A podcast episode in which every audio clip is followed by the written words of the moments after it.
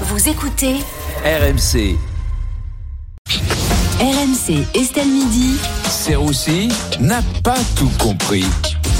Bonjour Vincent. Bonjour Estelle, bonjour à tous. Euh, Avant de commencer, je souhaite souhaiter un bon anniversaire à, à Thierry Moreau, hein, qui fête ses 72 ans. Bon anniversaire euh, Thierry.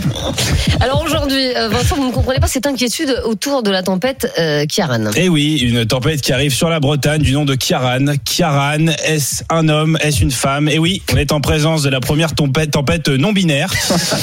Enfin, aux dernières nouvelles, elle s'identifierait plutôt comme ouragan, hein, je, je précise.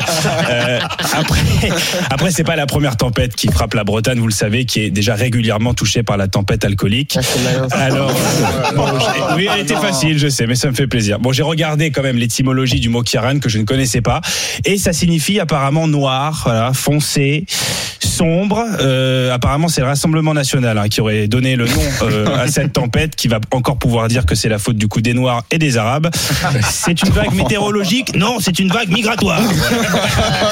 Mais Vincent, euh, cette tempête risque Oui, même de faire beaucoup de dégâts. Oui, non, bien sûr, évidemment, beaucoup de dégâts et certains ont peur d'ailleurs de cette Ben oui. tempête. On a même créé un mot pour ça, l'ombrophobie. hein, je ne connaissais pas, à ne pas confondre avec la rondophobie, hein, la peur de Pierre Rondeau.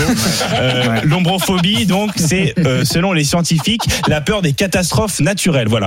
Je pense surtout qu'il va falloir arrêter avec les noms de peur comme ça, avoir peur de rafales de vent qui vont jusqu'à 180 km heure et des éclairs qui peuvent broyer ta maison. Ça s'appelle pas l'ombrophobie, ça s'appelle la lucidité. Voilà, faut arrêter deux minutes. Non mais excusez-moi, la tempête devrait aussi se creuser d'au moins 24 hectopascales en 24 heures. Voilà, si quelqu'un se posait la question.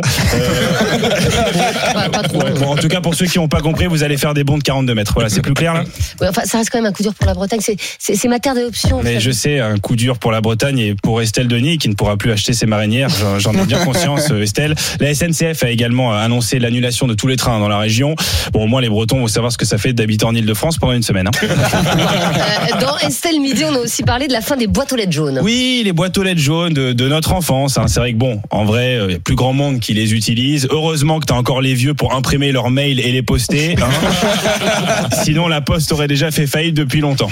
Bon, enfin, en même temps, euh, elles sont plus forcément rentables ces boîtes aux lettres. Oui, oui, non, vous avez raison, Estelle. La Poste l'a expliqué elle-même. En vrai, elle perd beaucoup d'argent. Alors déjà parce que leurs salariés ont un budget somnifère très élevé, mais surtout parce que euh, on envoie beaucoup moins de lettres qu'avant. Alors bon, je précise pour les jeunes hein, qui nous écoutent, euh, une boîte aux lettres, c'est pour poster des lettres. hein, voilà. Je précise quand même, lettre, c'est un gros SMS sur une feuille de, de papier. Euh, je précise quand même papier, euh, voilà, c'est pour se torcher le cul, mais c'est Oh. aussi des morceaux d'écorce hein, pour sur lesquels on, on écrivait avant et qu'on donnait à, à la poste. Voilà. Bon, je précise, poste, euh, c'est un endroit euh, où tu vas, tu cries, tu pleures, t'arrives à 10h pour acheter un timbre et tu repars à 14h sans timbre. Voilà, c'est clair pour tout le monde. Bon, c'est vrai que les jeunes s'écrivent plus sur les réseaux sociaux maintenant. Oui, mais peut-être plus pour longtemps, Estelle. Oui, oui, vous avez vu la petite transition. Je sais que vous en avez Oh, parlé, mais n'est-ce pas? Joli. Non, non, c'est vrai qu'apparemment ils veulent rendre payants les réseaux sociaux pour enlever les, les publicités. Vous vous rendez compte? Oui, bah, c'est vrai que c'est énervant les pubs sur les réseaux. Il faudrait peut-être les supprimer. Ah bah, Plutôt que de supprimer la publicité, il faudrait peut-être plus lutter contre la publicité mensongère sur les réseaux. Non, mais excusez-moi, mais les mecs hyper musclés là, qui font des stories torse nu, Comme toi.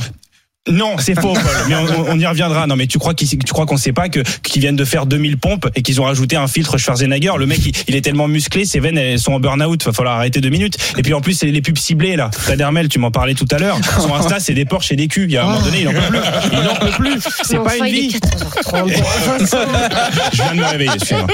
vous seriez pas prêt à payer pour les sur Instagram ou sur l'Insta Twitter? Bah non, Estelle. Moi, je paye déjà pour du porno. Je vais pas repayer pour du X. Ah, Merci d'accord. beaucoup. Ouais, merci. Allez, merci beaucoup Vincent Serroussi tous les jours 14h30 dans Estelle Midi et puis bien sûr vous pouvez réécouter euh, Vincent en podcast sur l'appli RMC rmc.fr ou toutes vos applis de téléchargement.